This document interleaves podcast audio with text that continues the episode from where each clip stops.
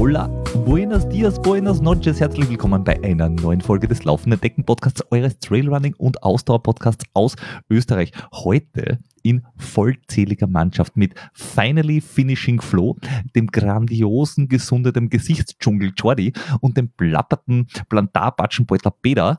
Wir haben wieder eine famos vollgepackte Folge und freuen uns auf die nächste Stunde in euren Gehörgängen zu verweilen. Und ich freue mich richtig, dass ich äh, das Darby vollständig anwesend habe. Ich würde sagen, die Unterdrückten zuerst. Hi Flo. Ihr könnt mir beide wirklich liebevoll, das meine ich sehr liebevoll und äh, wenig passiv-aggressiv, die Bock auf Blasen. Wirklich. äh, ihr könnt meinen Bugel runterrutschen. Das, nur weil die Rapid endlich einmal seit 2019, glaube ich, mhm. einmal äh, Derby gewinnt und so, 2014er Heimderby, brauchen Sie jetzt nicht glauben, dass Sie irgendwas sind. Äh, um aber meinen Frust und meine äh, äh, Laune, also meinen Frust zu ertrinken und meine Laune zu heben, ähm, nutze ich die Salzburger Macht des Stiegels. Prost. Prost. Ich möchte nun an den, an den Derby-Gewinn übergeben. Servus, Jorde. Servus. Heute bei mir in der Dose Turbo-Bier, wie so oft. Ähm, bin heute im, im, niederösterreichischen Exil, nehme ich heute auf. Das ist, glaube ich, heute die erste, die erste Podcast-Folge, bei der wir alle drei in Niederösterreich sitzen, oder? Ja. Wir, wir, also, sind, wir, sind wir haben jetzt Wien ganz, ganz, fast ganz eingeschlossen. Ähm, und ja, was soll ich sagen? Heute war heute Montag, Tag der Aufnahme, einer der schönsten Montage seit langem, seit 2019, um genau zu sein. ähm, ja, was soll heute noch schief gehen? Keine Ahnung. Mir fällt nichts ein. Gehen wir so? Äh, ja, schief gehen kann nicht viel, aber wir haben viele Sachen, die gut gehen können. Zum Beispiel ähm, ist etwas gut gegangen, nämlich beim Glockner Mountain Run der ja letztes Jahr nach langer Zeit, das, das war er der Glockner Berglauf, seit letztem Jahr neue Organisation mit dem äh, Michi, der den Glockner Mountain Run jetzt da macht. Und ab diesem Jahr ist der Glockner Mountain Run wieder Teil des Weltcups. Das heißt, er ist eines von 13 Rennen und vor allem das einzige Weltcuprennen in Österreich, also des Berglauf-Weltcups. Äh, die Fakten sind 7.7.24, 13,3 Kilometer, 1300 Höhenmeter. Die Anmeldung ist offen. Äh, wir verlinken sie gerne. Und man kann den Lauf wirklich nur empfehlen. Da ist wirklich von der äh, Speed-Klasse bis zur gemütlichen ähm, Wandervariante alles dabei. Und auch die Zimmerpartner, die das, die es das vor Ort gibt, habe ich letztes Jahr aus, probieren dürfen. Ich war da in dieser Nationalpark Lodge direkt in ja, fußläufig vom Start- und Zielgelände. Direkt Sehr im Nationalpark, Richtig, direkt im Nationalpark und äh, auch für äh, Veganer geeignet. Also die haben wirklich was auf den Teller gezaubert, wo ich mir gedacht habe, naja, laufen oder einfach weiter essen. Wäre beides gut gewesen. Ähm, aber schaut euch das an, ist eine coole Veranstaltung. Und wir haben da ja auch ein kleines YouTube-Video auf unserem Kanal dazu, ähm, ja. wie du dich im vergangenen Jahr den kleinen Berg hoch ge geschraubt hast. Geschraubt, naja, Wuchten kann man bei deinen 65 Kilo nicht, nicht sagen. Ähm, man, bei dir war das Kameraequipment fast schwerer als, als du selber. Und ja, aber verlinkt mal natürlich nochmal in die, in die Shownotes. Schaut es euch an. Da könnt ihr euch einen kleinen Eindruck über die Strecke verschaffen. Und da hat der Peter hervorragende Arbeit geleistet. Und ich ja, ohne mich selber zu loben, am, am Schneidpult. Deswegen tue ich, da hast du einfach gute Arbeit geleistet. Äh, Ehre, wem Ehre gebührt. Das war noch in der wunderbaren Zeit, dass der Peter noch laufen konnte und äh, nicht ein, ein, äh, ein Krüppel war und äh, zum, zum Nichtlaufen verdammt. Andererseits, und ich glaube, wir haben es hier an dieser Stelle schon ein paar Mal erwähnt, wenn der Peter nicht laufen kann, profitiert der Podcast davon. Dementsprechend profitiert ihr davon, weil wenn der Peter viel Zeit hat, der nicht weiß, was er anfangen soll, dann produziert er Content, Content, Content. Ja. Tja. Exakt. So, so ist das. Und deswegen gibt es ja auch ähm, immer wieder mal zwischenzeitlich äh, auf äh, Instagram und Facebook, wo ihr uns natürlich auch folgen könnt, das eine oder andere äh, Schnipsel, sprich Reel oder mal ein Live-Einstieg oder eine Story von diversen Rennen. So auch dieses vergangene Wochenende, weil da war der Transgran Canaria und wie beim letzten Mal schon angekündigt, in der Folge 245, war ja das Feld richtig, richtig ähm, dicht besetzt. Also das war hochkarätigst, obwohl leider der oberste der, des ITRA-Rankings aufgrund von Krankheit nicht antreten konnte, der Jim Walmsley. Aber auch dahinter, die Top 10 bei den Männern waren alle über die 900 ITRA-Punkte und auch bei den Frauen war es äh, sehr hoch angesetzt. Ganz oben mit 850 die Courtney und unter 700 waren die Top 10 auch nicht unterwegs. Und so schaute es dann auch am Wochenende aus. Wir haben am Freitag, na, nicht am Freitag, am Donnerstag war das dann schon, glaube ich, äh, war der ähm, der Vertical. Mittwoch oder Donnerstag, äh, schlägt es mir nicht deswegen. Auf jeden Fall ähm, hatten wir dort schon äh, brutal gute Leistungen. Äh, da hat zum Beispiel die Katie Schiede gewonnen vor der Lena Laugner und der Moana Lili Keres. Und bei den Männern hat gewonnen der Henry Aymont von Frederic Tranchard und dem Al Alvaro äh, Escuela Berdomo die sind jetzt nicht die bekanntesten hier. Wenn man dann nach vorne springt zum Klassik, also zu der Langdistanz, würde man jetzt sagen, ja, aber da sind sicher die top gesetzten Andreas Reiterer, Zack Miller, äh, vielleicht äh, noch irgendwie äh, der Mat äh, Mathieu Clement war, glaube ich, auch unterwegs. Äh, die sind sicher ganz vorne. Ja, und dann hat gewonnen der Raul Putaki. Genau, Raul Putaki von Miguel Eras und dem Ionel Christian Manole, also Rumänien vor Spanien und Rumänien. Und der Jan Shen Yen, der auch, der, glaube ich, die zweithöchste Punktezahl gehabt hat, der ist Fünfter geworden, der Zack Miller ist Siebter geworden. Ja, ne? Also, das, das war kein Gmadewiesen, wenn man das so sagt. Na, weil es du initial gesagt hast, dass dass eigentlich die Bekannten dabei waren. Ich muss sagen, also mag jetzt sein, dass die alle hohe, hohe ITRA-Werte haben, mit denen bin ich jetzt nicht so auf, auf Du und Du, aber so wirklich kennen, ähm, also Michael Herras, glaube ich, kenne ich auch, aber so wirklich kennen durch den Zach Miller als Siebter. So wie ich das mitbekommen habe, der Andres Reiter ist ja relativ früh raus. Der hat genau. gar nicht gefinisht. Genau. Ähm, ich habe jetzt gar nicht im Kopf sehr, warum er raus ist, aber irgendwie hat er sich er hat, es hat ihm aufgehauen und äh, er hatte dann ein, ein sehr angeschwollenes Auerknie und ist bei 33 Kilometer außer, war dann auch sehr unzufrieden, weil er gesagt hat, er hat sich lang darauf vorbereitet und dann, hm. aber das liegt daran, dass es die ganze Woche davor 25 Grad gehabt hat und super schön war in Spanien und am Tag des Rennens hat es gehabt, glaube ich, 4 Grad Starkregen und viele Menschen sind ausgeschieden. Es ist leider die Ida Sophie Hegemann hat auch einen Bauchfleck hingekriegt und hat jetzt da äh, eine, ich glaube, eine Rippenprellung ist es äh, und behilft sich gerade mit viel Eis auflegen. Ich habe ihr empfohlen, sie soll vielleicht auch noch zwei, drei Eisbecher essen, weil du Essen von innen voll, kühlen? Ja, kühlen von alle Seiten hilft immer. Ähm, und es sind einige Menschen leider ausgestiegen. Ich weiß auch nicht, ob das zum Beispiel ein Grund war, dass der Zack Miller irgendwann ähm, ins Hintertreffen geraten ist, weil der war relativ lang so auf 3, 4 unterwegs. Der Andreas Reiter war Top 3 und hinten raus sind dann die, äh, die beiden Rumänen und, und der Spanier einfach ja, davongezogen. Aber es war bis zum Schluss echt knapp. Also wir reden da von 10 Minuten äh, Unterschied, dann äh, 15 Minuten dritter und vierter sind quasi gemeinsam oder fast gemeinsam da ins Ziel gekommen. 30 Sekunden Unterschied. Genau. Ja.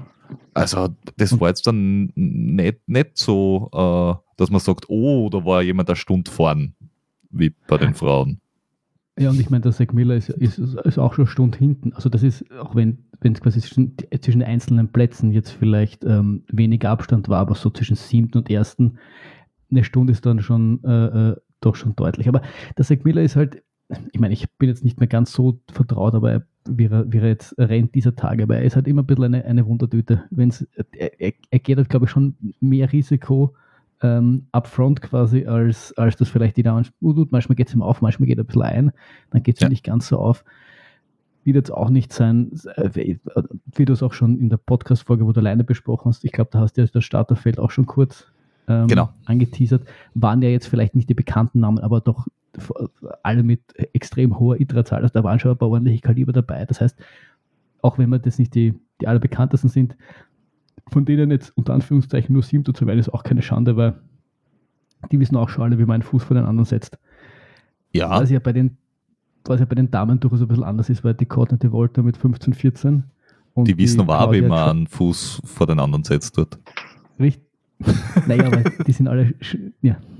Und die hat eine Stunde 15 Vorsprung auf die zweite. Also da, da, da sah die Sache schon, schon um einiges äh, äh, deutlicher aus. Und, ja, aber für ihre, für ihre Verhältnisse im Gesamtklassement nur, nur Platz 15 ist eigentlich schon fast ein bisschen enttäuschend für ihre Verhältnisse, oder?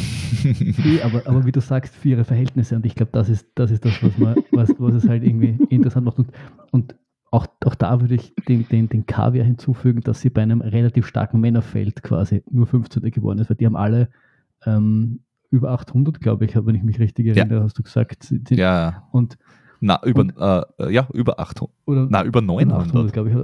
Über 900. Über 900. Warte mal. Eben. Hm. Und, und ja. da ist der 15. Platz dann, finde ich, noch höher zu werten, als wenn es jetzt, weiß ich nicht, selbst beim UTMB 15. ist, weil da hast du auch starke, aber da ist das, oder halt beim, beim anderen Rennen, wo das Gefälle halt irgendwie äh, stärker ist als da. Also kann sich schon, kann sich schon sehen lassen. Ja, sie, ja siebenmal über 900 und die Top 10 über 891 bei den Herren waren es. Also ja. Ja. mit einer 800er Wertung bist, glaube ich, äh, 30. gewesen. Ja, eben, eben, und deswegen ist das noch, noch höher einzuschätzen. Ja. Aber ich muss, muss dann auch sagen, bei den Damen, ähm, das war auch dann die einzige, die ich, die ich wirklich kenne, weil dann haben wir eben die, die Claudia Tramps. Äh, und die Emma Stewart, also. Ja. Dominik Stellmach, Anouk Biers, Bas, ja. Yoshizumi. Puh, da kommen dann die richtig feinen Namen zum Aussprechen. Wobei, da muss man sagen, ähm, bei den Damen haben sie wirklich die, die Elite, also die, die Gesetzten durchgesetzt. Weil das sind auch die, die ja. wirklich in der ITRA-Score ganz weit oben sind. Da sind gerade zwei, drei quasi rausgefallen. Ähm, aber sonst da war das äh, relativ ähm, klar das, was, was auch wirklich die, die Elite-Meldeliste hergeben hat am Anfang.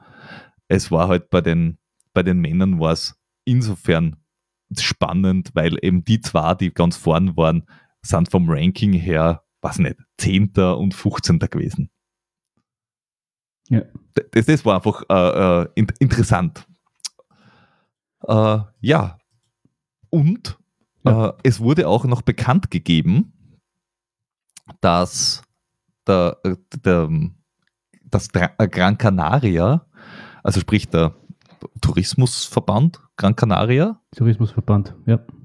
Ähm, Hauptsponsor jetzt da ist von den World Trail Majors. Das ist auch ein interessanter Move. Das fand ich äh, dementsprechend interessant, weil sie haben es ähm, Sie haben da einen, einen Newsletter-Post dazu rausgehauen, wo Sie halt über die ähm, grundsätzliche Problematik gesprochen haben, dass Sie ja quasi, der UTMB gibt halt, hat halt Sponsoren, die quasi dürfen nicht in Konflikt stehen mit den einzelnen Rennen. Und Sie wollen ja quasi das Pendant dazu, also das, das, das der Gegenspieler dazu sein und das, das anders machen. Jetzt heißt, das heißt, du hast Rennen, die irgendwie von Hoka gesponsert werden, du hast irgendwie Salomon, The North Face, du hast halt die verschiedenen Marken Jetzt muss sich aber quasi die Dachorganisation ja auch noch irgendwie halten. Er braucht die, muss die auch irgendwo Geld herbeziehen.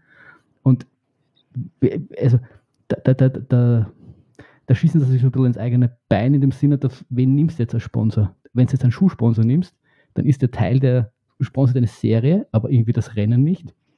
Und dann hast du da so einen Zwiespalt und deswegen schreiben sie zumindest, waren sie recht glücklich, dass sie Gran Canaria haben, weil das irgendwie mit ihren Werten vereinbar waren, vereinbar ist und irgendwie so, so ein bisschen ihr Dilemma löst. Und ja, weil ich glaube nicht, dass Gran Canaria jetzt ein großes Problem beim Hongkong 100 auftut, weil das ist Hongkong halt ein bisschen wurscht. Also Nein, im Gegensatz zu, ja. hey, wir haben einen, einen, einen Schuhsponsor oder irgendeine oder Automarken, die in diesem Markt äh, gut oder schlecht angesehen ist oder so. Ja, Gran Canaria ist halt einfach eine Urlaubsdestination für alle und denken sich, ja, passt geil. Und es ist, und es ist auch das, was das Phänomen, das wir in Österreich auch entdecken, dass der Tourismusverband äh, den, die Magnetwirkung von Trail Events erkennt und äh, viele veranstaltet oder viele, viele Veranstaltungen fördert oder antreibt, weil die Leute einfach kommen. Und das ist das Ganze nur einfach eine Stufe höher gestellt. Und auf ja, einer, auf nicht einer nur, nicht nur halt. von, von Trail Events, ja, zum Beispiel auch der, der äh, Blaufränkisch Land Marathon, der einzige Marathon im, im Burgenland, äh, wird ja auch stark vom, vom Tourismus Burgenland unterstützt zum Beispiel. Also überhaupt äh, sportliche Veranstaltungen äh, sollen da also die Touristen bringen und finde ich eigentlich eher einen guten Ansatz. Also mir hat es mir hat es schon immer gefallen, Flo, damals, als wir äh, auf der auf der Dings waren, ne? äh, Transvulkanier. Ähm, das war ja äh, schön, da mit dem Urlaub zu verbinden und so ich habe das immer, immer gern gemacht eigentlich. Äh, irgendwo einen schönen Trail raussuchen, ähm, Antag Vorbereitung, Startnummern holen, nächsten Tag laufen, der Rest Urlaub, gleich noch ein bisschen Entspannung hinten dran hängen. Super Sache. Bin ich, bin ich voll bei dir. Ich habe es nur, was, mich was ich nur besonders interessant gefunden habe, war, war ihre Offenheit, ihr, ihr Dilemma quasi, und dieses, dieses, ich habe einfach einen interessanten Einblick quasi gefunden in, in, in wie entstehen diese World Trail Major und wie die müssen sich auch irgendwann mal selbst erhalten. Nur das, also die, die, die leben halt auch nicht nur von der von Luft und Liebe. Und, und ich, ich fand es einfach nur interessant, einfach ähm, da, da ein bisschen hinter die Kulissen zu blicken zu können. Mhm. Ja. Na, es ist, ist äh, wirklich spannend. Du hast da ein ähm, die anderen zwei Rennen haben wir jetzt einmal ausgelassen, damit wir da nicht nur äh, Siegerlisten aufzählen. Ähm, spannend ist allerdings gewesen, dass gleichzeitig auch die UTMB Series Kickoff äh, war. Und zwar beim Taravera Ultra Neuseeland. Das ist jetzt so ein Rennen, was du sagst, naja, warum, warum fährt man dorthin? Man, entweder man kommt von dort, eh klar, dann ist es natürlich super, super spannend, weil du sagst, okay, bei uns gibt es jetzt auch uh, UTMB Qualifier, uh, eh super. Und andere fahren hin, weil sie sich denken, dort ist die Dichte nicht so hoch, passt gut, ich kann am Anfang vom Jahr uh, mein, meinen Startplatz uh, holen für uh, Frankreich. Und da sieht man bei den Ergebnissen, sieht man halt schon, dass ein paar hinfahren, die echt gut sind, die dann, was weiß ich, der Justin äh, Grunewald zum Beispiel, also Amerikaner, äh, der dorthin äh, geht und sagt, okay, gib ich mal, äh, oder die Ruth Croft. Und sonst ist sehr, sehr viel äh, local. Also da ist halt die, der, der, der Spread quasi vom, vom ersten zum, weiß ich nicht, zehnten, 15. von den ITRA-Punkten schon relativ groß und so wie du gesagt hast, beim, beim Transgran Canaria, bei den, bei den Damen, der, die Zeitunterschiede, das siehst du halt dort auch äh, brutal. Also da ist dann, äh, es ist kein Fotofinish, wenn man es einmal so sagen darf. Da ist vom ersten zum vierten zum Beispiel auf die am 100 Meiler sind es halt dann schon mal zwei Stunden. Das ist halt bitter. Ist halt so. Ist halt so. Ähm, aber auf alle Fälle, es ist diese, diese äh, Serie auch losgegangen und sie wächst. Was sich bei das, ja, was sich bei der Serie auch noch nämlich getan hat, ist, dass sie ein neues Rennen angekündigt haben. Und zwar haben sie äh, in Deutschland ein, ein, neues Rennen hinzugefügt, und zwar auf Mallorca haben sie ein Rennen angekündigt. Ähm, Moment, Mo Moment.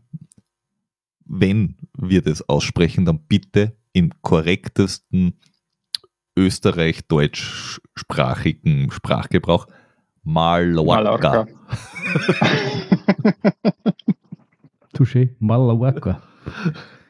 Und ja, also was ich da ganz interessant fand, ist, dass sie ähm, einerseits, dass sie die Streckenführung quasi von lokalen Läufern sich machen lassen und vom ähm, Tofol Castagnier, das ist, der war beim CCC, der den CCC 2012 gewonnen und war 2014 Zweiter, also auch kein, keiner, kein langsamer. Und die versuchen da so ein bisschen auch so quasi die, die Lokalität zu fördern, was sie eigentlich auch in diesem ganzen UTMB versus Gary ja gesagt haben, dass es eigentlich ihr Plan ist und das zumindest wird das geschrieben, äh, äh, setzen, sie das, setzen das fort. Es gibt dort auch quasi für alle Kategorien, also 100 Meilen, 100 Kilometer, ähm, 50k und 20k gibt es Rennen.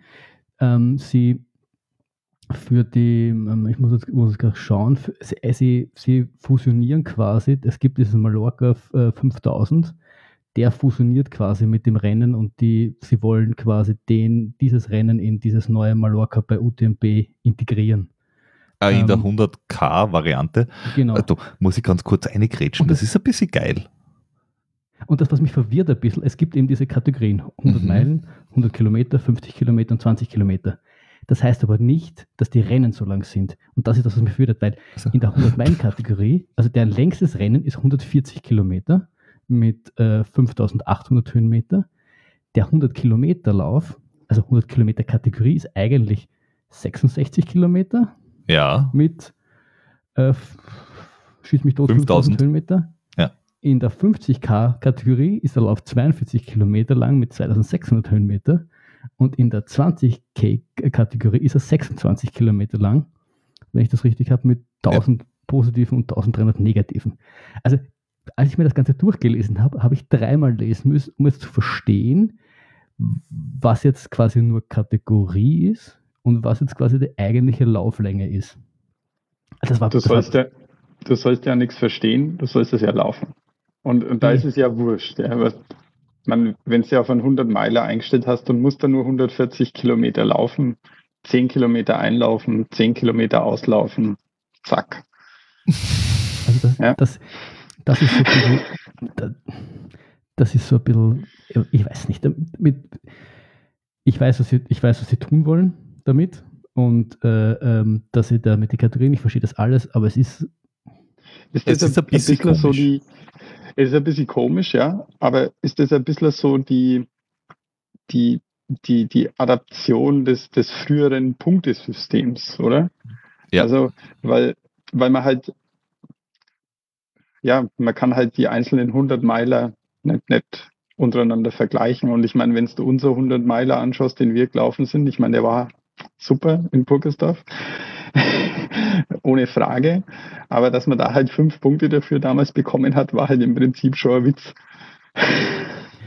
ich glaube, es ist, es ist halt, ähm, es ist, ich glaube gar nicht so sehr, dass es wegen dem ist, es ist halt versuchen, dem Ganzen eine gewisse Einheitlichkeit und Ver ich, ich glaube, die Intention dahinter ist eigentlich eine gute, dass man das, dass man Kategorien hat und dass, dass sie dadurch irgendwie mh, hm, vergleichbar sind.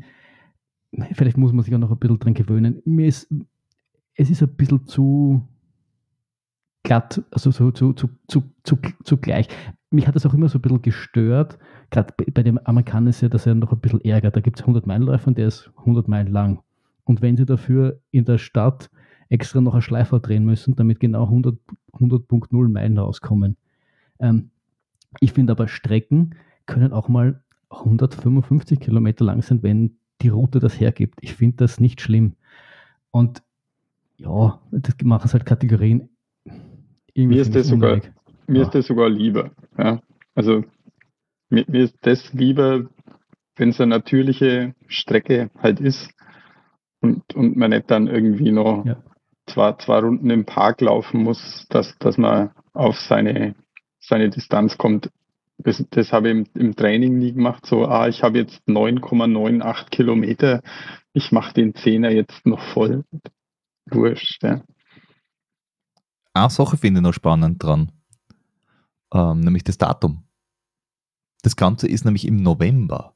Das heißt, wenn eigen, also bis jetzt da war es ja immer so, dass du gesagt hast, ja, na, die Trailrunning-Saison, da dieses Transgran Canaria und diese Geschichten sind, die sind schon sehr, sehr früh in der Saison mit Februar. Du sagst, eigentlich geht die Saison erst so Ende März, Anfang April los. Und Ende September ist aber dann auch schon wieder final. Dann ist, dann ist Schluss. Viele sagen auch, okay, nach UTMB ist, dann mache ich vielleicht noch irgendwie äh, was für die Community oder, oder für einen Sponsor oder zu Gaude, keine Ahnung, irgendwas. Und das war's dann. Und das ist jetzt wirklich, wenn du sagst, du laufst den im November und dann hast du vielleicht noch, keine Ahnung, dann laufst du den in Taravera in Neuseeland im Februar. Saisonpause ist dann halt echt nimmer, gell? Dann sagst du wirklich äh, rund ums Jahr. Bei so vielen Rennen gehen da halt irgendwann einmal auch die, also geht da der Juli und August irgendwann mal aus. Also es ist ähm, 1. bis 3. November. Ja, es ist, es ist einfach nur quasi, muss ich sagen, du bietest einfach viele Rennen an und bietest jedem die Möglichkeit, es heißt ja nicht, dass du bei beiden mitmachen musst, du bietest einfach viele Möglichkeiten an und es, es ist, es ist äh, Juni, Juli, August, September mittlerweile so vollgestopft, dass es einfach, glaube ich, der ja. natürliche Ding ist. Na, ich bin, dass, nur, ich bin nur gespannt, wer im November Außen dann antritt. Also ich, ich, bin gespannt, wie dann die, das, das Feld sich zusammensetzen wird, wie die Dichte sein wird und so weiter und so fort in einem Novemberrennen. Da bin ich echt schon gespannt. Naja, andererseits bietet man aber halt auch dann Athleten die, die Möglichkeit, ähm, da, dahin auszuweichen, wenn jetzt das erste Rennen im Frühjahr vielleicht nicht so gut gelaufen ist. Ich weiß nicht, man vielleicht eine Verletzung sich zugezogen hat, ein Sturz, sonst irgendwas. Äh, dann, dann bietet man dann den Athleten schon nochmal die, die Möglichkeit an, sich dann später im Jahr und, und nicht, nicht dann, wenn, wenn wirklich die, die Dichte am höchsten ist, ich muss jetzt und vielleicht die Verletzung noch nicht ganz auskuriert, dass man dann auf solche Rennen ausweichen kann. Ich persönlich ja. finde es eigentlich ganz, ganz nett. Und warum nicht im, im November mal nach Mallorca fliegen?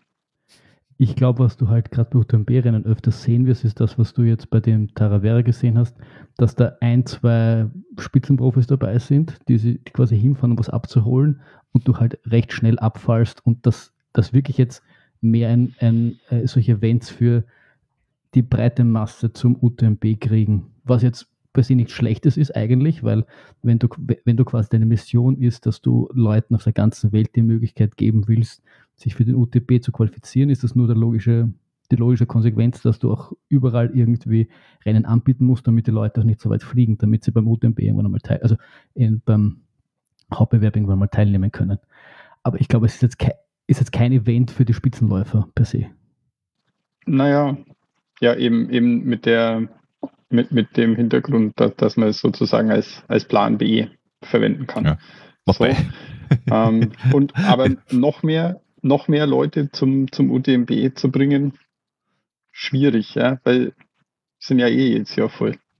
Und Na eh, aber dann hast du die, die dann hinwollen, müssen dann nicht über, über quer über die Welt äh, fliegen, damit sie zumindest sich qualifizieren können. Was sind dann machen? Noch mal äh, Mallorca schwimmen? Wenn man Triathlet ist vielleicht? Das war ja auch ein Argument, warum sie quasi in Kanada das Rennen machen wollten, damit du den lokalen Läufern dort die Möglichkeit bietest, quasi teilzunehmen. Hm. Ja. Ähm, oder es ist auch für die Leute, die im Winter nicht von November bis März jeden zweiten Tag Ski Mountaineering Rennen oder Trainings posten wollen und sagen, wisst ihr was, ich bin einfach zu doof für diese Brettel, ich laufe einfach im November immer noch auf die Trails umeinander. Auch das könnte sein. Nein, also oder für die deutschen Pensionisten in Mallorca. Oder ist es ein Köderrennen? Weil dort sind ja so viele Triathleten unterwegs. Vielleicht ist es ein Köderrennen, um sie auf die Trails zu saugen. Nein, nein, es ist von, das ist ein, von, von diesem, ein guter Ansatz. Ballermann, damit, damit du die, die, die, die Läufer dann zum Saufen kriegst oder so. Keine ja. Ahnung. Endlich ja, normale Da gibt es sicher eine, eine Bierdomwertung, wo du wieder am Start, du hast keine Soft Flasks, sondern du hast die Cans oben auf der, am Helm. Ja. Und es, ist nicht, es gibt nicht ein Biermeil, sondern es gibt ein Bier 100 Meiler. ich sehe, ich seh, wir, driften, ich seh, wir driften hier zu sehr ab. Lass uns wieder zurückkommen. Und zwar äh, gab es ja, gibt es ja auch noch die äh, Golden Trail Series. Und Korrekt. Die ist wieder, da ist wieder eine neue ähm, äh, Serie, also eine neue äh, Season, Chasing Dreams, Season 3, die jetzt dann auf YouTube erscheint, erscheinen wird. Ja. Also ähm, erste Folge ist raus, äh, ist seit äh, 24.02. Und jo. jetzt da kommt alle zwei Wochen oder alle, na, alle Wochen Woche. kommt Jede Woche. eine Folge äh, raus bis in April. Richtig, also es kommt dann, äh, die Erlösung war die, die um 24 Heimvorteil 2. März, zum ersten Mal 9. März, jede Woche und so weiter, bis eben zum 6. April ähm, das Finale, Teil 2. Ja. Und es fasst heute die letzte Saison zusammen wieder. Genau. Also es ist jetzt ja nicht so, Spoiler, wir wissen schon, wie es ausgeht. ist schon was passiert. Wo wir auch noch nicht wissen, wie es ausgeht. Gibt's noch, vielleicht gibt es noch überraschende Entscheidungen, wenn der VAR eingreift. Gibt nicht. Ja. der, wenn der so gut funktioniert wie im Fußball, dann lieber nicht. Besser nicht, gebe ich dir Aber recht. wo wir auch noch nicht wissen, wie es ausgehen wird, äh, ist beim äh, Trailrunning Symposium in Innsbruck, wo ja. du, wir ja schon davon berichtet haben, äh, ja. dass das stattfinden wird. Exakt. Ähm, und er findet von 9. 9. 10. März statt. Äh, der liebe Peter Bär wird dort äh, auch zugegen sein. Das heißt, wer ihn ansprechen will, wer, wer ihn beschimpfen will, wer ähm, generell Feedback ihm, hat, kann sich. Kann wer, ihm ein Bier aus, wer ihm ein Bier ausgeben will. Wer ihm ein Bier ausgeben will. Das kann man auch verbinden. Kann gern, man kann mir auch ja. schimpfen und mir währenddessen ein Bier ausgeben. genau, also ich glaube, der, der, der Peter hat in der, äh, vor, was, vor zwei Folgen so eh schon, schon ausführlich berichtet, ja. dass es eben äh, eine, ein Symposium, das sich an eben an Trainer und, und, und generell an Athleten und Interessierten im Bereich äh, Trailrunning richtet. Das sind eben der Lars Schweizer von Tupix Endurance, die Eva Marie Sperger, äh, der Alexander Bittel, also you name it, äh, die sind dort. Ähm, wer noch kurz entschlossen ist und äh, den Peter treffen will, kann das tun. 9. 10. März in Innsbruck. Äh, ja, super Sache. Mhm. Innsbruck immer eine Reise wert, wie wir wissen. Definitiv Richtig. immer eine Reise wert. Was auch immer eine Reise wert ist, äh, sind, glaube ich, die, ähm, das Bierhotel Lontium. Peter, warum würde ich denn ins Bierhotel Lontium reisen wollen? Weil Wenn du ein Bier Durst hast. Was gibt es dort mehr als Bier? Eine Brauereiführung. Und. Und Zapfhähne am Zimmer. Und nebenan gibt es ein Waldbad. Und wenn du zum richtigen Zeitpunkt dort bist, kannst du beim Kut 80 starten. Und wenn du zu einem anderen richtigen Zeitpunkt da bist, nämlich vom 3. bis 6.10. und vorher gebucht hast, dann, aber nur dann, kannst du äh, dort schöne äh, Trail Days verleben. Nämlich die Ungetüm Trail Days sind jetzt äh, bekannt gegeben und die Anmeldung ist offen. Das sind drei beziehungsweise vier Tage, wenn ihr äh, Lust und Bock habt, als Saisonabschluss mit dem Ungeteam äh, plus anderen ähm, Bekannten aus der österreichischen Szene, zum Beispiel die Heidi Schwarz, äh, die die schnelle Gruppe bei den Community Runs äh, führen wird. Oder mir, der die langsame Gruppen macht. Also eher die, sie macht eher die äh, Sprint-Kategorie, ich mache eher die Fastel-Kategorie. Das heißt, wer am Vortag äh, im Bierhotel noch eines ge ge genommen hat oder zwei, der muss dann ein bisschen runter vom Gas. Äh, dafür wird es lustig. Es gibt am Abend ein bisschen einen Input, zum Beispiel von Bergführer äh, von, vor Ort. Es gibt eine Brauereiführung, die dabei ist. Es ist äh, in der Anmeldung auch eine Dreiviertelpension dabei. Also sprich, äh, in der Früh kriegst du was zum Essen, am Abend kriegst du was zum Essen und dazwischen gibt es äh, quasi ein Snackpaket. Plus Schuhtests, plus ähm, ähm, also Verpflegung, du hast eigentlich rund rundum sorglos Paket inklusive Nutrition dabei. Und es gibt dann auch einen launigen äh, Podcast, den wir vor Ort aufnehmen wollen. Und es wird sicher ein Spaß vom Donnerstag bis Sonntag im Anfang Oktober. Also das hör, wirkliche hör. Finale der, der Saison.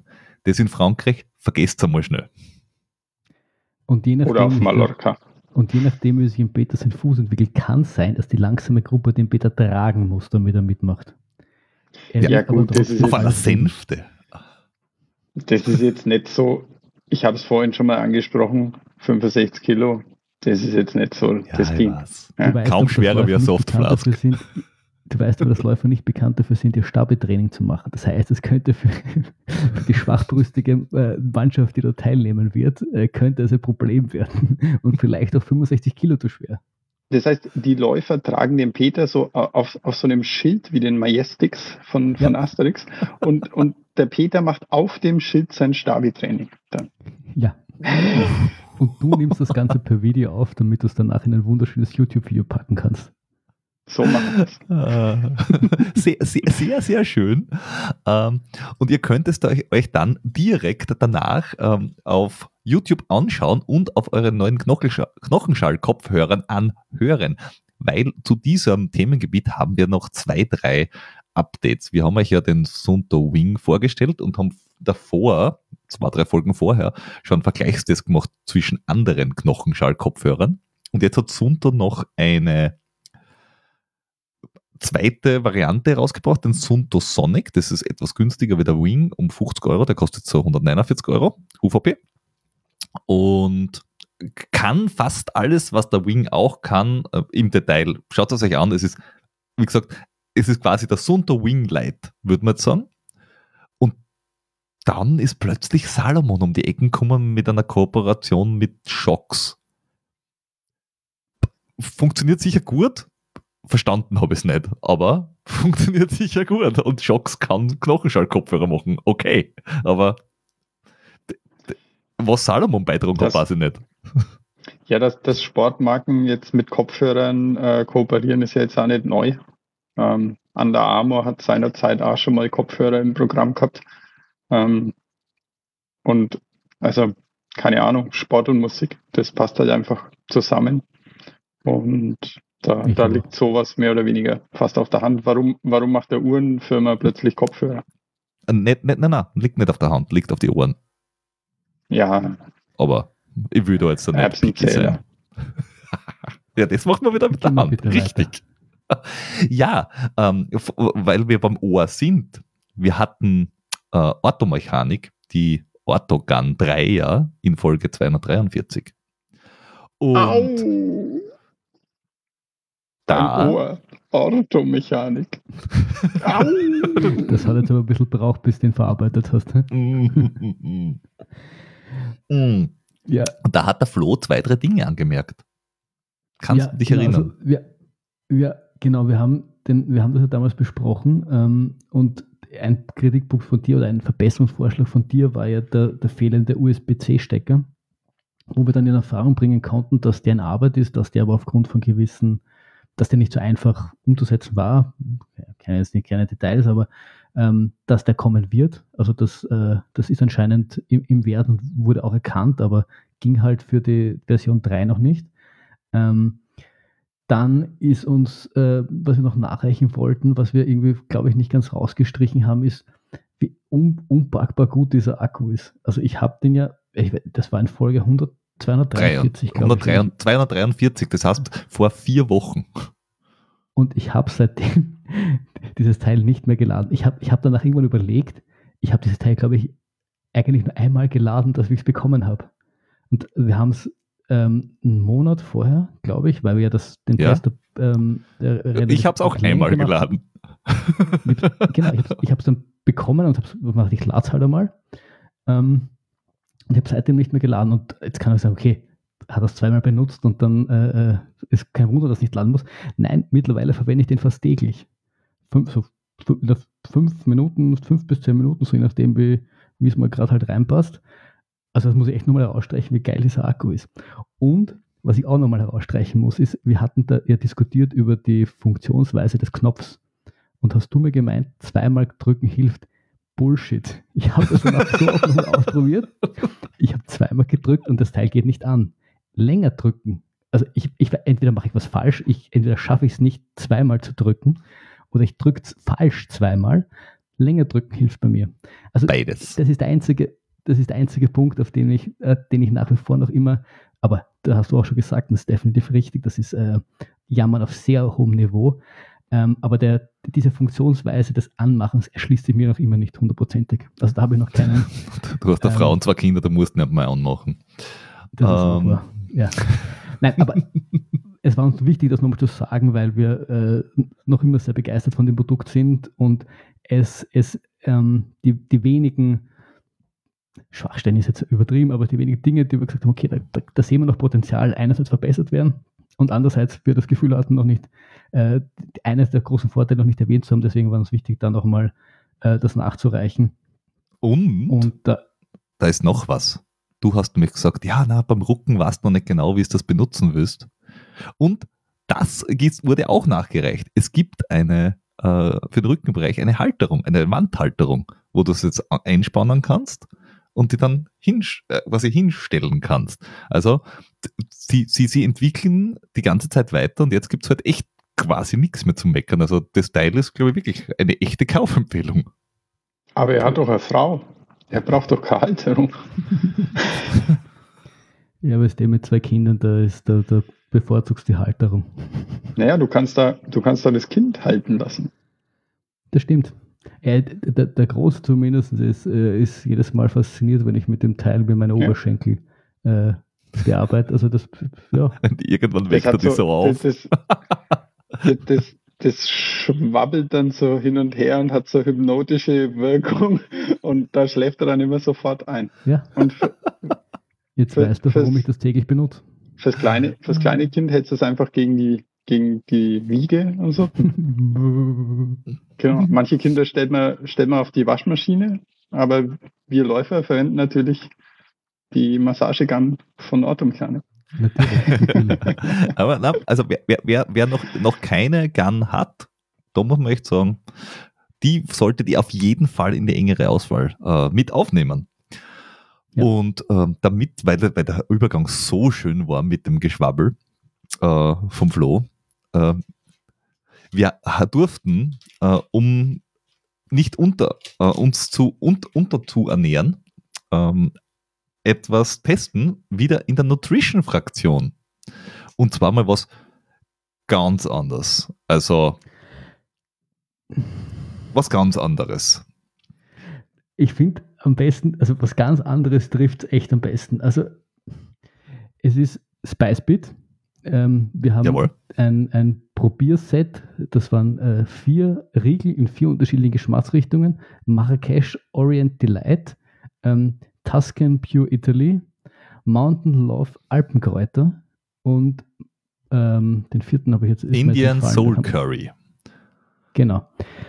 Und wir das, also, naja, es sind, es, sind, es, sind, es sind Riegel, dass man mal sagen, was es ist. Es sind äh, ja. Riegel, die sind, äh, ich glaube, so 60 Gramm ähm, sind sie groß und sie sind auf Haferflocken, Cashew, Quinoa und Mandelbasis. Also das ist das, das Grundgemisch, das drinnen ist.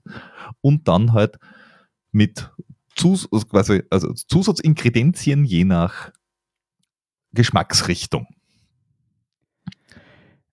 Also ich war äh, sehr gespannt, weil sie doch ziemlich anders sind von der Geschmacks- und auch so wie sie beschrieben sind und so. Und äh, wir hatten das ja, das, da war es leider nur du in der Folge mit InnoSnack, wo, wo diese unerwartete Schärfe da war. Und irgendwie habe ich mir gedacht, es, mir schwant ähnliches. Und ich habe mit diesem Marrakesch Orient Delight angefangen.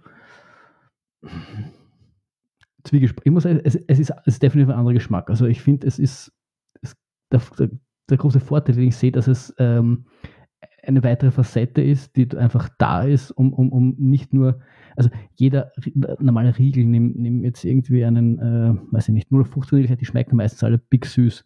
Das tun die, finde ich, nicht, keiner von Na. denen. Also dieser, dieser Marrakesch Orient Delight, ich finde, er hat eine le leichte Schärfe gehabt und ich finde, er hat deftig geschmeckt. Er war, naja, er hat, er, er hat die Süße von den Datteln hat er drinnen und dieses, dieses Gewürz, das da drinnen ist, dieses Ras El Hanout, das dürfte ein äh, gängiges, gängiges orientalisches Gewürzmischung sein, die heute halt diese Schärfe, Süßigkeit äh, Kombination bringt. Den habe ich sehr gut gefunden, muss ich sagen. Ich muss sagen, der hat mir, der hat mir fast am wenigsten geschmeckt. Okay. Also ich, fand, ich fand ihn eben deftig und schwer. Und ich, mhm. Also es war okay. Und ich habe ihn dann auch, auch, auch der, der, Freundin kosten lassen, die war nicht sehr begeistert. Ähm, aber ich, ich sage, das, das ist was, das muss einem schmecken. Also das ist jetzt nicht. Der, der, der Dings ist, ich, ich glaube halt schon, dass, dass ihre große Stärke ist, dass sie anders schmecken und dem, dem was ich sagte, die Facette reinbringen. Ich weiß nur nicht, ob ich den länger zu mir nehmen könnte. Also das, Nein, mir, was, was ist, ja. Also was ich habe ist, äh, und das, das sagen sie auch selber, das Ganze ist nicht für hochintensive Einheiten gedacht. Dafür ist der Riegel zu kompakt, dafür ist er zu, ja, wie du gesagt hast, äh, äh, ausladend quasi beim Essen, also er ist, er ist deftig. Ähm, er ist allerdings auf der anderen Seite, ist er ähm, äh, vegan, er ist äh, hundertprozentig äh, bio, glutenfrei, äh, keine Zusatzstoffe, kein, kein gar nichts, also von dem her wunderbar. Äh, er schmeckt anders, wenn du nichts Süßes haben willst. Ähm, er wird in, in Deutschland äh, gefertigt.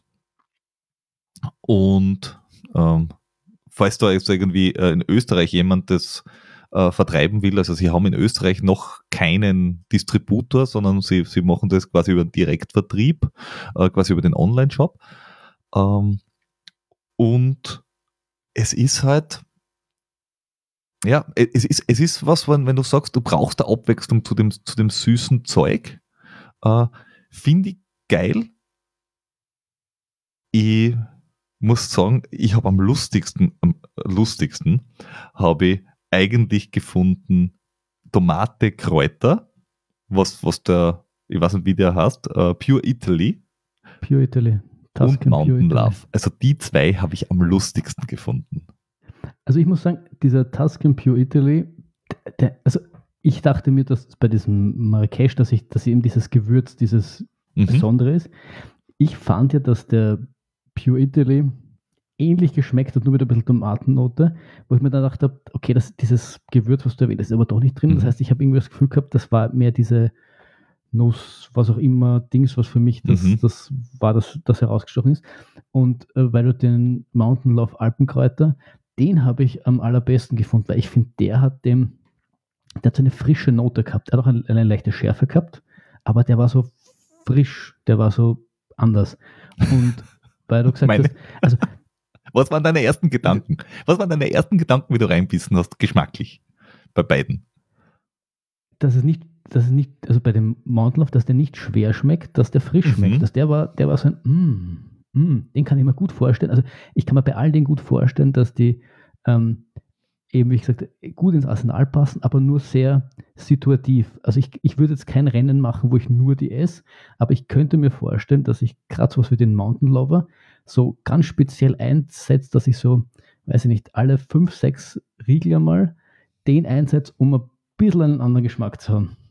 Um ein bisschen aus diesem süßen Dings rauszukommen und ein bisschen weiß ich nicht, man hat ja oftmals die, die, die, die absurdesten Gelüste, äh, je länger so Ultras dauern. Und Oliven so, zum Beispiel.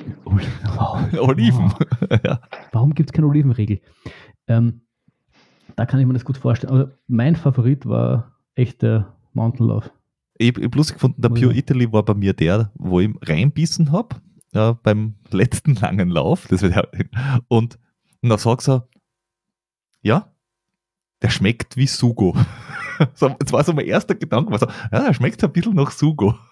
Also, war, war gut. Und dieser Mountain Love war für mich wie, äh, wenn du in einen frischen Heuballen beißen würdest.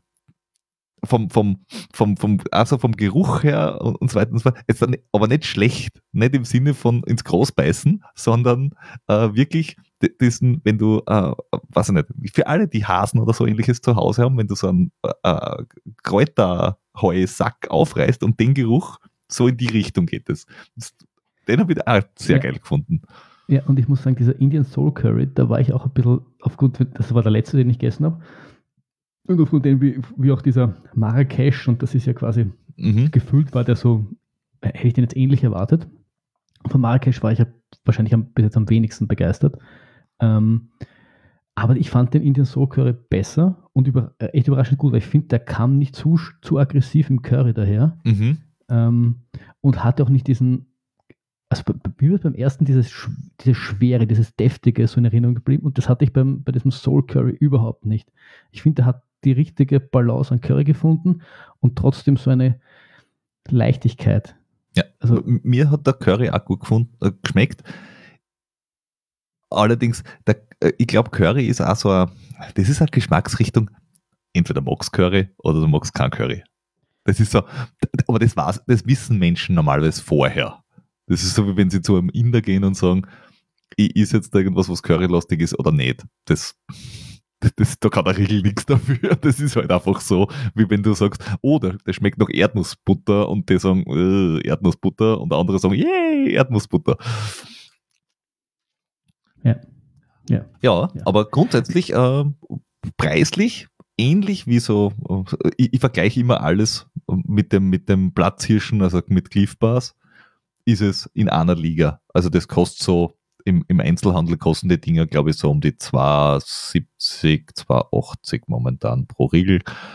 Und äh, man kann es im Sport einsetzen, gerade in der Ausdauer, man kann es aber, glaube ich, einfach zur Jausen mitnehmen. Also die Dinger, die Dinger sind, glaube ich, von den, von den Nährwerten her durchaus bei 260 Kalorien pro Riegel sind die mit einer Vormittagsjause schon gut vergleichbar. Ja, ja. Also Jausentauglich. Genau, jausentauglich. sehr gut. Laufenden Decken jausentauglich Stempel. Yes. Ähm, ja, wir verlinken natürlich die Webseite auch und wie gesagt, falls irgendjemand äh, Vertriebskontakt Österreich sein will, wir stellen den Kontakt gerne her. Ja. Jo. Den, den letzten Punkt, den ich noch in diesem äh, Newsblog gern ansprechen würde, ist, ähm, ich habe einen interessanten Artikel gefunden über N-Normal. Das ist ja die Mar Schuhmarke, die der Kilian ähm, vor mittlerweile, glaube ich, zwei Jahren oder noch so ungefähr äh, ins Leben gerufen hat. Und einer seiner großen Treiber quasi, das besser zu machen als die Marken, die derzeit so im Schuhsektor sind, war ja Nachhaltigkeit.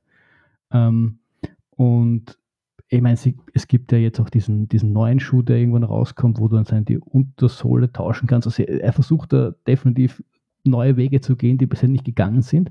Und was ich sehr interessant gefunden habe, ist, dass sie eine Nachhaltigkeitsstudie gemacht haben.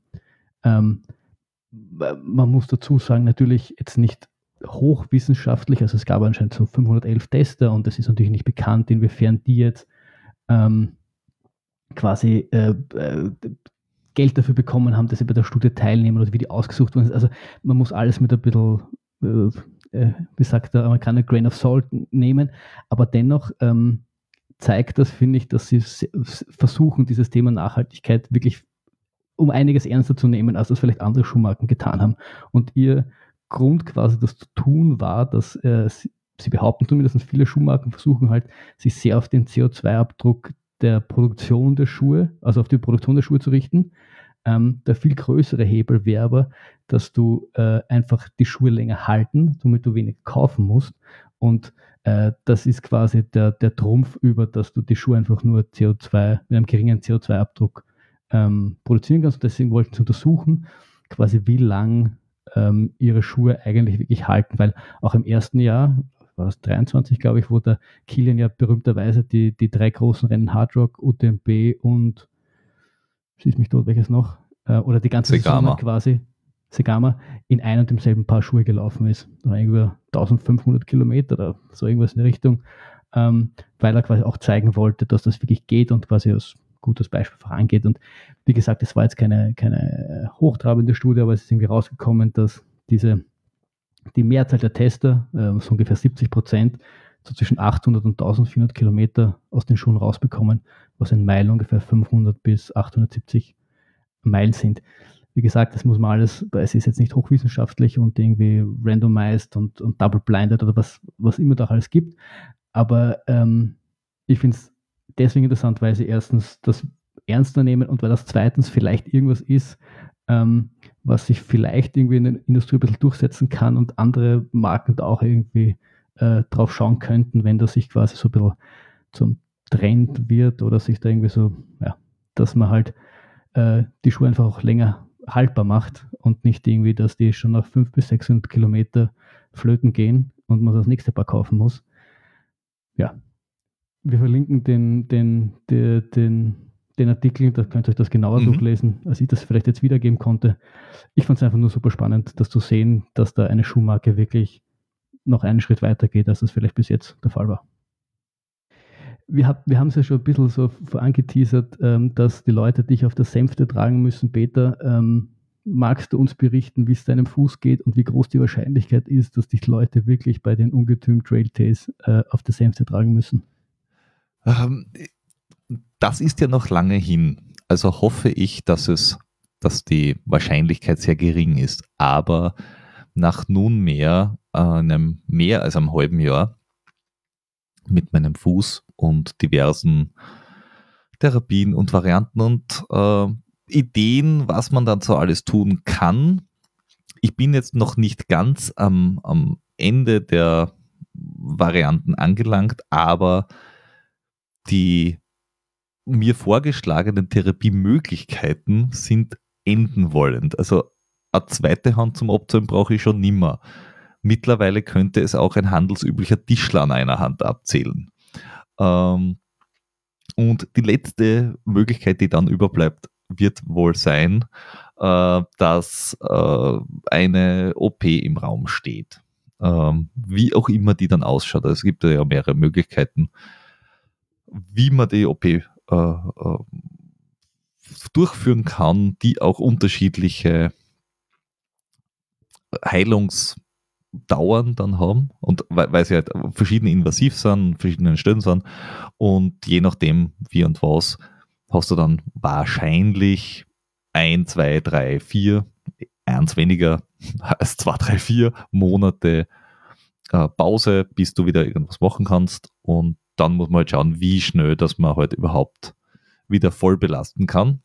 Aber wir werden sehen, ist auf alle Fälle kein geiler Saisonstart, weil momentan, wenn ich einen lockeren äh, Halbmarathon laufen wollen würde, wird es unter auf der Straße wird es am ehesten noch gehen als im Gelände, weil bergauf und bergab macht äh, Aua. Und auf der Straße geht es auch nur dann, wenn ich alles am Vorfuß laufe, weil auf der Ferse aufsteigen kann ich halt einfach nicht. Das ist ungünstig. Wenn man laufen will, äh, definitiv. Ich könnte jetzt noch Sprinter werden, weil auf die 400 Meter steigt keiner auf der Fersen auf. Ja, oder du willst Ultraradlfahrer, dann äh, weiß ich nicht. Müssen wir uns die steigen auch nicht auf der Ferse auf. ich hatte heute schon einen ja, ganz, äh, ganz absurden Vorschlag von einem ominösen Trainer, der irgendwas mit ah, wirst halt Triathlet, Schwimmtraining, Gefahr. Ja, genau, das war auch meine Antwort. Be bevor es das tust, komme ich rüber zu dir und du stane. Weil so, so nicht. Jetzt haben, wir, jetzt haben wir den Jordi schon erfolgreich zurückgeholt und aus den Ungetümen des, des, des, aus der Höhle des Löwens, aus den Niederrungen des den Triathlons herausgeholt und dann, dann du auch noch, Peter. Das, das Nein, kannst du mir nicht antun. Ich, ich, ich, I'm standing strong. Ich meine, momentan stande ich nicht so strong, aber ich versuche naja, es. Stehen schon, ja. Gehen, gehen, gehen durch nicht strong und laufen mal nicht. Aber das kann halt jetzt da durchaus blühen, dass der, das Frühjahr ähm, hier leider nicht so gut läuft. Wie läuft es denn bei dir, Jordi? Ja, auch, bei mir ist äh, Laufen eher übertrieben, muss ich sagen. Ähm, erstens mal ist es, ist es zeitlich äh, momentan ein bisschen ein Problem. Und dann tut, tut mein Knie auch irgendwie komische, komische Sachen machen. Ich, ich laufe gelegentlich so zwischen sieben und, zehn Kilometern. Und dann, dann ist oft das, das Knie danach, also es ist nicht, es schwillt nicht an oder so, aber, aber es ist so ein, so ein leichter Schmerz da. Und ich habe jetzt die Vermutung, also oder ich, ich habe die, die starke Hoffnung, dass das an den eher kalten Temperaturen liegt und, und ist einfach, wenn es halt kalt ist, dass es dann weh tut und dass das jetzt dann alles besser wird, wenn der Frühling kommt, wie, wie ja immer alles besser wird, wenn der Frühling kommt. Aber, also so, ich, ich kann mir, kann mir die 9 in 9 einfach momentan nicht vorstellen. Weil, du trägst aber also, lange Hosen, oder? Ja, ja, ich trage lange Hosen, okay. natürlich. Ja. Okay. Ja, aber vielleicht sollte ich auch lange unter, vielleicht sollte ich auch lange Unterhosen dazu tragen. Oder Knieschützer. Ähm, ja, na, Vom das habe ich mir echt überlegt. Äh, ja. Nein, aber halt so, so mal das zu versuchen mit so einer Kniebandage, nicht wegen der stabilisierenden Wirkung, sondern einfach, weil es, weil es dann halt Wärme kalten wird. Ja. Ähm, so, so. Das, das würde ich jetzt demnächst einmal ausprobieren und, und ich hoffe halt ein bisschen auf die, auf die wärmeren Temperaturen. Und für 9,9 sehe ich aber jetzt zumindest in, in einem Kalenderjahr im Moment einmal relativ schwarz, weil ich werde auch meinen Wohnsitz verändern. Ähm, und der, der, mein Umzugswochenende findet witzigerweise genau am Vienna City Marathon Wochenende statt. Und ja, da wird es halt schwierig, wenn man, wenn man, wenn man vier Zimmerwohnung umzieht, äh, da noch nebenbei schnell einen Marathon zu laufen. Früher hätte ich das locker gemacht, aber, aber momentan, im momentanen Trainingszustand eher unwahrscheinlich. Und für einen Linz-Marathon, der ja schon bald ist, am 7. April nämlich, auch eher, eher schlecht. Ich bin gemeldet, aber für einen Halbmarathon, ähm, den ich dann zusammen mit meiner Freundin absolvieren werde.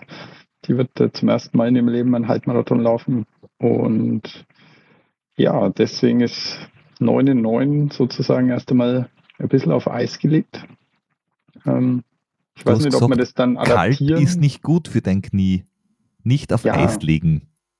Ich habe ja nicht mein Knie auf Eis gelegt, sondern das 9 ist das in, richtige 9 in 9 Projekt.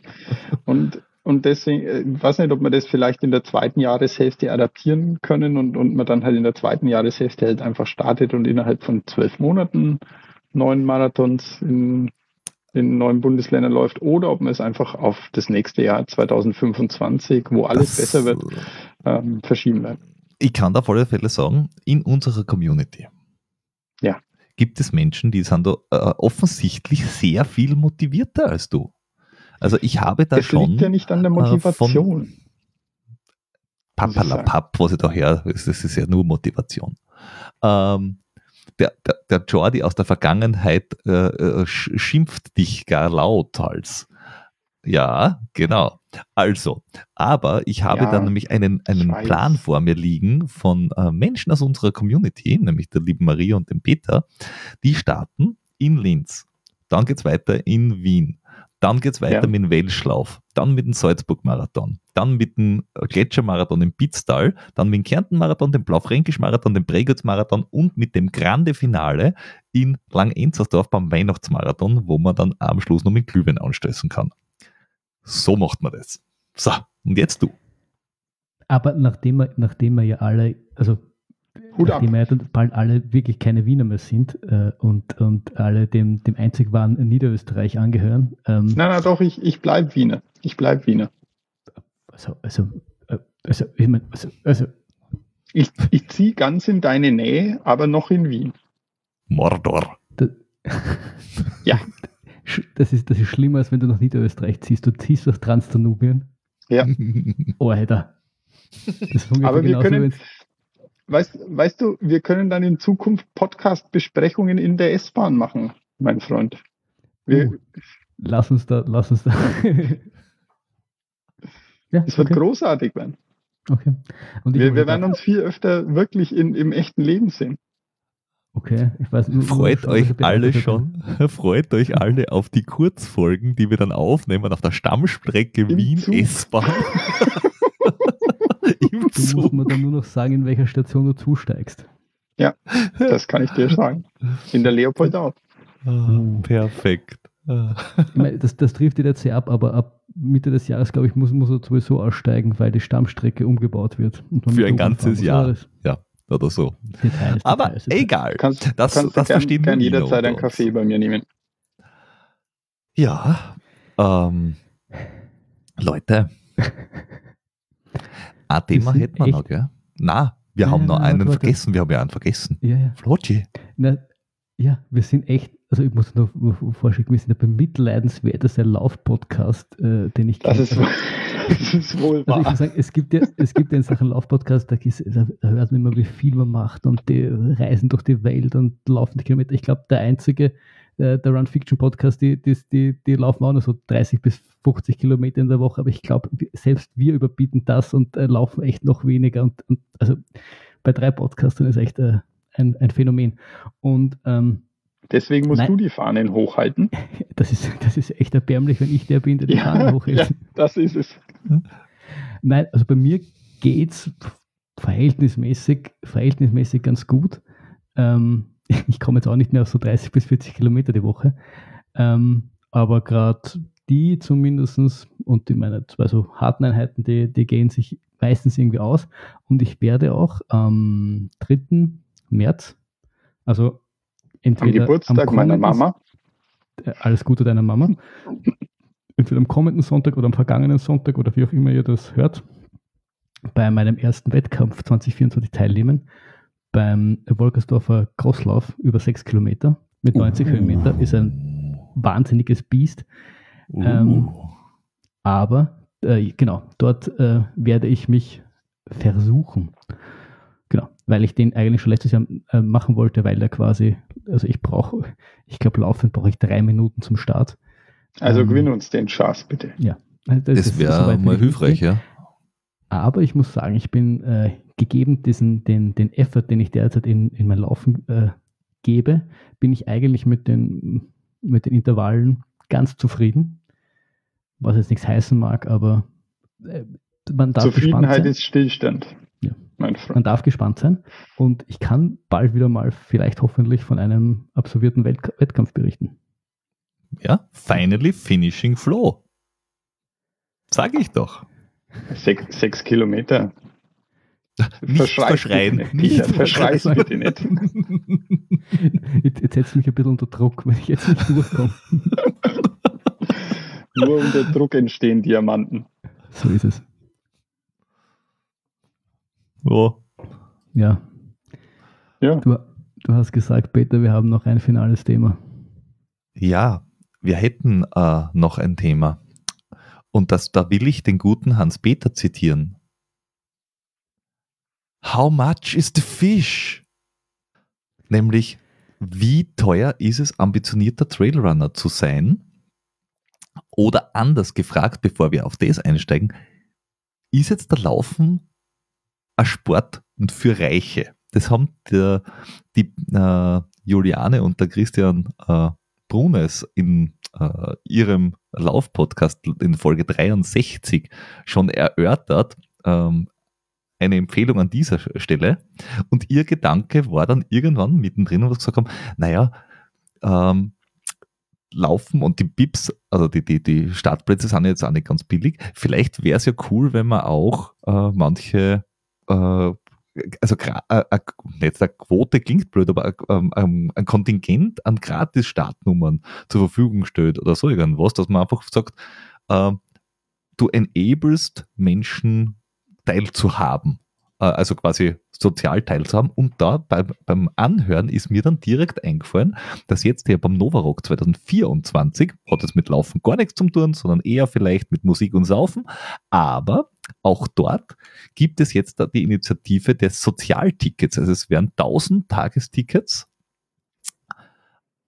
ähm, vor Lau hergegeben für Menschen, die ähm, wenig Einkommen haben und armutsgefährdet sind. Und die kriegen dann gratis ein Ticket inklusive Verpflegung vor Ort und so weiter und so fort, um sozial integriert zu werden. Und das finde ich schon äh, ziemlich geil. Das kann man bei Laufveranstaltungen auch. Oh. Das ist, das ist sicher toll, aber was, was das Spannende finde, ähm, es gab ja dann noch den, die andere Seite quasi und den, den Bericht den auf Iron Far, wo quasi beleuchtet wurde, ähm, was es quasi kostet, um überhaupt teilzunehmen. Und ich glaube, das ist so ein bisschen die, die, die Krux an der Sache, weil, ähm, verstehe mich nicht falsch, ich würde sowas sofort unterstützen, ich finde das sehr unterstützenswert, aber ich glaube, die, die, die die meisten Kosten fallen da quasi außerhalb der Veranstaltung an. Ich meine, ähm, das Ganze ging irgendwie voraus, dass, dass ähm, zwei relativ, ich habe es jetzt nicht gekannt, aber in Amerika anscheinend relativ berühmte oder bekannte Läufe irgendwie aus finanziellen Gründen entweder beim UTMB nicht teilgenommen haben oder ähm, darüber berichtet haben, dass ihnen quasi ihr Einkommen außerhalb ihres Profidaseins geholfen hat, um überhaupt den Sport auszuüben und sie dann das zum Anstoße genommen haben, um zu schauen, was kostet es eigentlich einem Profiläufer ungefähr, ähm, um überhaupt seinen Sport ausüben, ausüben zu können. Und ähm, sie haben da bei, dazu genommen, quasi die, eine Teilnahme an Western States, 100, haben sich quasi die Top 10 Finisher Männer und Frauen angeschaut und versucht äh, zu analysieren, was die quasi so ungefähr gemacht haben, um dort teilnehmen zu können. Also ergo, wie viel Vorbereitungsrennen haben sie genommen, wen, wer coacht sie. Das wird dann später noch, noch irgendwie wichtig. Und dann quasi bei was immer sie dann auch quasi angenommen haben oder herausgefunden haben, haben sie dann den Mittelwert genommen, beziehungsweise eher auf der äh, jetzt unter, unterpreisig, um einfach, die haben einfach ein paar Annahmen getroffen, weil sie nicht alles irgendwie wissen können und irgendwie herausfinden können, sondern damit du ungefähr ein Gefühl hast, was es quasi einem Profi wirklich kostet, um überhaupt seinen Sport auszuüben und bei Veranstaltungen teilzunehmen. Ähm, das haben sie in verschiedenen Kategorien ähm, quasi eingeteilt und das fand ich sehr spannend zu lesen, weil, ähm, weil es einem, glaube ich, nicht so bewusst ist, was es eigentlich summa summarum immer so ein bisschen kostet. Also beim UTMB war es mir dann irgendwann klar, weil als ich die, die äh, Pflichtausrüstung gesehen habe, war mir, war mir bewusst, dass ich vieles von dem kaufen muss, ähm, damit ich überhaupt teilnehmen kann, weil sie da auch sehr, sehr, sehr pingelig sind. Aber man vergisst, glaube ich, wie viel wie viele Kleinigkeiten so peu à peu über die Jahre anfallen, ähm, damit wir eigentlich diesen, diesen verrückten Sport, den wir da ausüben, äh, machen können. Und ähm, ja, genau. man ist halt, man ist halt weit, weit davon entfernt von, von Laufen, ist ein billiger Sport, du brauchst ein paar Schuhe und äh, kurz Hose und, und der Leiber. Ja, wobei, das, das ist, da, da ist das, da ist das Spread halt schon sehr groß, weil wenn du jetzt so sagst, du hast jetzt da irgendwie an 5 Kilometer, 10 Kilometer oder Halbmarathon Wettkampf ja. und sagst, okay, äh, Menschen trainieren dafür und du bietest einer an, dass sie da halt mitlaufen können, äh, ohne, ohne Kosten oder sonst irgendwas, oder du nimmst jetzt am Trail an, an, äh, an, an kürzeren Trail her, dann geht das schon. Wobei beim Traillaufen ja. halt schon schnell äh, der Laufrucksack dazukommt oder irgendwas dazukommt. Andererseits beim sowas wie beim Lindkugel, bei der so Mitteldistanz, habe ich auch Leute gesehen, die einfach mit einer handelsüblichen 50 Cent Radlflaschen äh, daherkommen sind, äh, weil das war die Pflichtausrüstung und ein Gel draufpickt haben und fertig. Weil da war halt sonst keine Pflichtausrüstung. Das ist halt auf der günstigen Seite und davon, was der Flo vorher geredet hat, das ist halt nachher dann äh, ambitionierter Semi-Profi-Profi. Dazu musst du aber auch ja. sagen, äh, ich habe mir, hab das eben auch alles durchgeschaut, habe es hab angeschaut und wir reden da von einem Jahresvolumen, was sie da angenommen haben, von 11, 12 bis 20.000 Dollar. Kannst du eins zu eins so umlegen in, in Euro. Ähm, und Natürlich kannst du das alles viel billiger haben.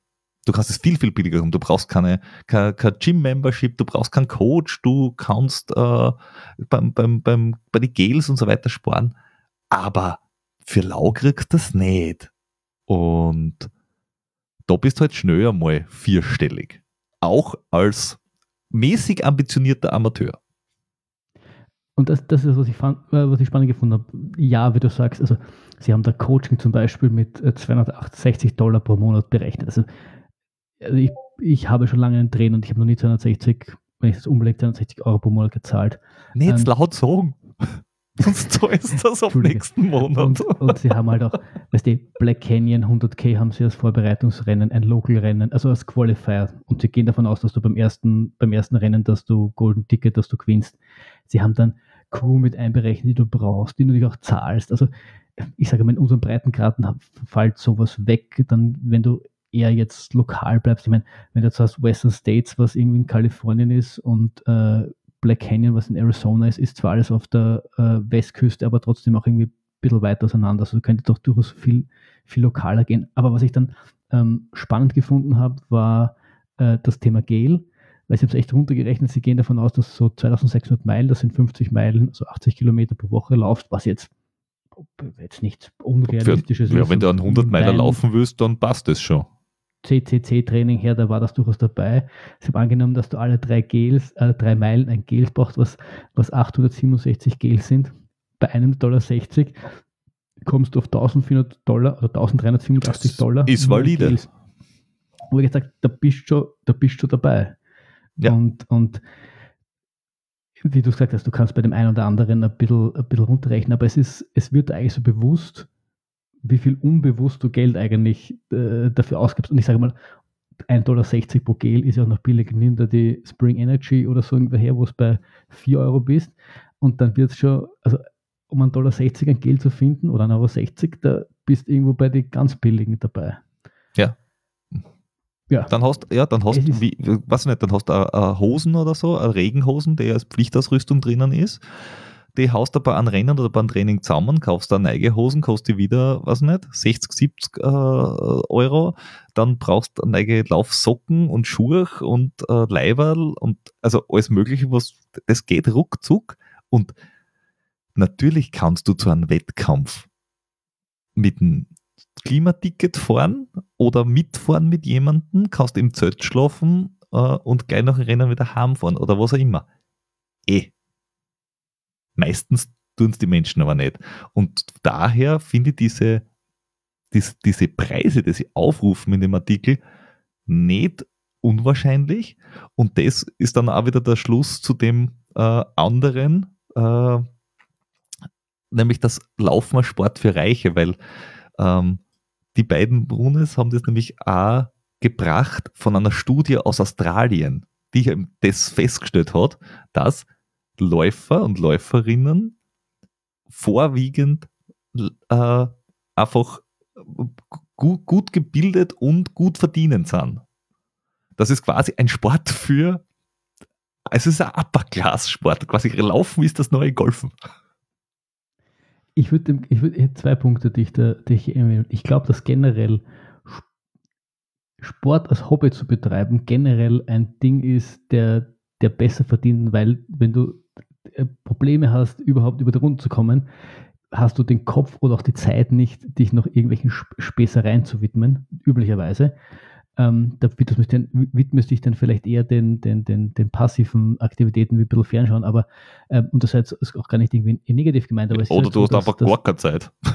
ja, je besser, je, je, je reicher eine Gesellschaft ist, desto mehr, mehr Leute äh, äh, tun irgendwas außerhalb von Arbeiten und Familie haben. Das, ich glaube, das ist, dass auch das natürlich ein bisschen, bisschen, bisschen mitspielt. Und den einen Punkt, den ich vorher noch ähm, zu dem zu, den, zu dem Iron Fire Artikel erwähnen wollte, was, was wir auch schon mal hatten, ist, was ähm, Trailrunner an sich verdienen. Und das fand ich eher die, den spannenden Schluss daraus, dass sie eben darauf gekommen sind, dass du ungefähr 12.000 Dollar eben brauchst mit den Annahmen, die sie getroffen haben, dass da vieles halt noch nicht dabei war, wie dass du mittlerweile Agenten brauchst, Werbeauftritte und, und was auch immer. Und dass ähm, dass sie, bei, dass sie Leute gefragt haben, eben wie viel sie eigentlich wirklich verdienen oder Trailrunner bei den 200 Rückmeldungen, die sie bekommen haben, haben fast 50 Prozent gesagt, dass sie weniger als 10.000 Dollar pro Jahr ja. an, an Werbeeinnahmen haben. Diese, das heißt, Schere, diese Schere wollte ich abbringen, dass dafür, dass das ein sauteurer Sport ist, ist das Preisgeld eigentlich brutal nieder. Und, und, und ja, die Einkünfte. Und, und das ist das, was ich eigentlich ähm, jetzt abseits, was das für den Amateur heißt, quasi wie, wie teuer der Sport für einen Amateur ist, aber ein Profi, der quasi von dem, was er von Sponsoren bekommt, nicht einmal äh, das abdecken kann, was er, also nicht einmal einen Break-Even-Point hat, geschweige denn, dass der davon noch davon leben muss und irgendwas verdienen muss und selber Familie hat und Haus hat und was auch immer, sondern dass er nicht einmal dass seine Arbeit quasi ähm, damit finanzieren kann. Jo, ich glaube, da ist noch ein bisschen Potenzial da, dass man da ein bisschen was nachholt und äh, ein bisschen die, die Profis davon leben lassen kann. Ich finde es ja, ich mein, ich find's noch cool, ja. wenn, du, wenn du sagst, äh, wenn die, die Profis davon leben können, wenn du jetzt vergleichst, in, beim UTMB, das einer der bestbezahltesten, äh, glaube ich, im Trailsport ist, wenn du gewinnst. Ich glaube, du kriegst 10.000 Dollar oder so irgendwas in die Richtung. Ich weiß nicht äh, Frauen und Männer gleich oder so irgendwie in, in diese Richtung, aber wir sind in die Kategorien von nieder fünfstellig. Wenn du das WTA 500 Turnier in Linz gewinnst, ähm, dann haben die ein Gesamtpreisgeld von 900.000 Dollar. Es ist, ja also das ist, das ist einfach schon brutal, dieser, dieser Unterschied, dass du sagst, beim Tennis spielen, man, Tennis ist auch ein scheiß teurer Sport. dass Sebastian Falkenstein hat irgendwann gesagt, ja, das war so teuer, dass seine Familie, also alle gemeinsam gesagt haben, na, Bur, das wird nix. Aber, aber, aber 10.000 Dollar für das Beste und halt nur Sponsoren und Hersteller-Deals, du musst das leisten können, dass Profi bist. Ja, oder du musst, du, du musst halt irgendwie dein, dein Portfolio diversieren, dass du halt viel, viel, viele Einnahmequellen hast, weil nur von Sponsoren und auch auf die, auf die Preisgelder kannst du dich im Endeffekt nicht verlassen, weil wenn du jetzt beim Transkanaria äh, wie wir gesehen haben, und du bist, ich mein, bist, bist im Endeffekt sau stark, wirst Zehnter, aber verdienen tust dann tust nichts dabei. Und ja, deswegen musst du halt irgendwie dann anderweitig schauen, wo es bleibt ja. quasi. Ja, also äh, es ist, es ist ähm, beim Transgran Canaria sind 36.000 Dollar aufgeteilt auf die Top 3 Männer und Frauen. Ähm, also damit gewinnst du auch nichts hoch, gell? Nein. Also, na, na. also du gewinnst hoch, aber du verdienst nicht hoch. Äh, ja, aber, aber das ist ein sehr, sehr spannendes Thema, nämlich von allen Seiten. Also du musst äh, genug verdienen, dass du den Sport ausüben kannst wenn du gut genug bist, verdienst du aber nicht nur, dass du davon leben kannst, als äh, vom Preisgeld her. Dafür ist der Sport gar nicht einmal so billig, vor allem wenn du herumfliegen musst, weil das ist bei dem Sport halt oftmals der Fall. Also ich glaube, da hat der Sport noch sehr viel ähm, Potenzial in alle Richtungen. Also da wird sich sicher was tun noch. Ja, was mich jetzt noch interessieren wird, wenn ihr denkt, dass ihr äh, eine Meinung habt oder einen, einen Blickwinkel habt, den wir nicht sehen, entdecken oder da, irgendwas in der Diskussion hinzufügen wird, lasst uns das außerhalb dieser Folge ähm, fortführen, indem entweder Patreon werdet und auf Discord mit uns diskutiert oder auf irgendwelchen sonstigen Social Media einfach. Ich finde das ein super spannendes, vielleicht sind wir irgendwie voreingenommen von irgendwas, sehen irgendwas nicht. Wir, wir sind ja auch nur drei, drei Typen mit, mit der Meinung, die wir halt haben. Also ich ich finde das ein, ein, spannendes Thema und das ist, glaube ich, was, was den Sport auch insgesamt äh, weiterbringen kann. Und deswegen würde uns eure Meinung äh, interessieren. Lasst sie uns wissen und äh, diskutiert mit uns. Und überlegt einmal, was letztes Jahr ausgegeben habt für euren Sport und lasst uns das auch wissen. Es würde uns äh, ja. interessieren, was da so Pi mal Daumen rauskommt der Vorteil ist, wenn man so, so, so Lauf, laufbehindert ist wie wir, dann gibt, gibt, gibt, man, gibt man aktuell nicht viel aus, was gut fürs Börsel ist. Ähm, schlecht, für, wenn man einen Lauf-Podcast betreibt, aber. Wenn du zu Orthopäden gehst und dir Recovery Equipment kaufst, glaub mal, ich würde lieber anderes Zeug kaufen.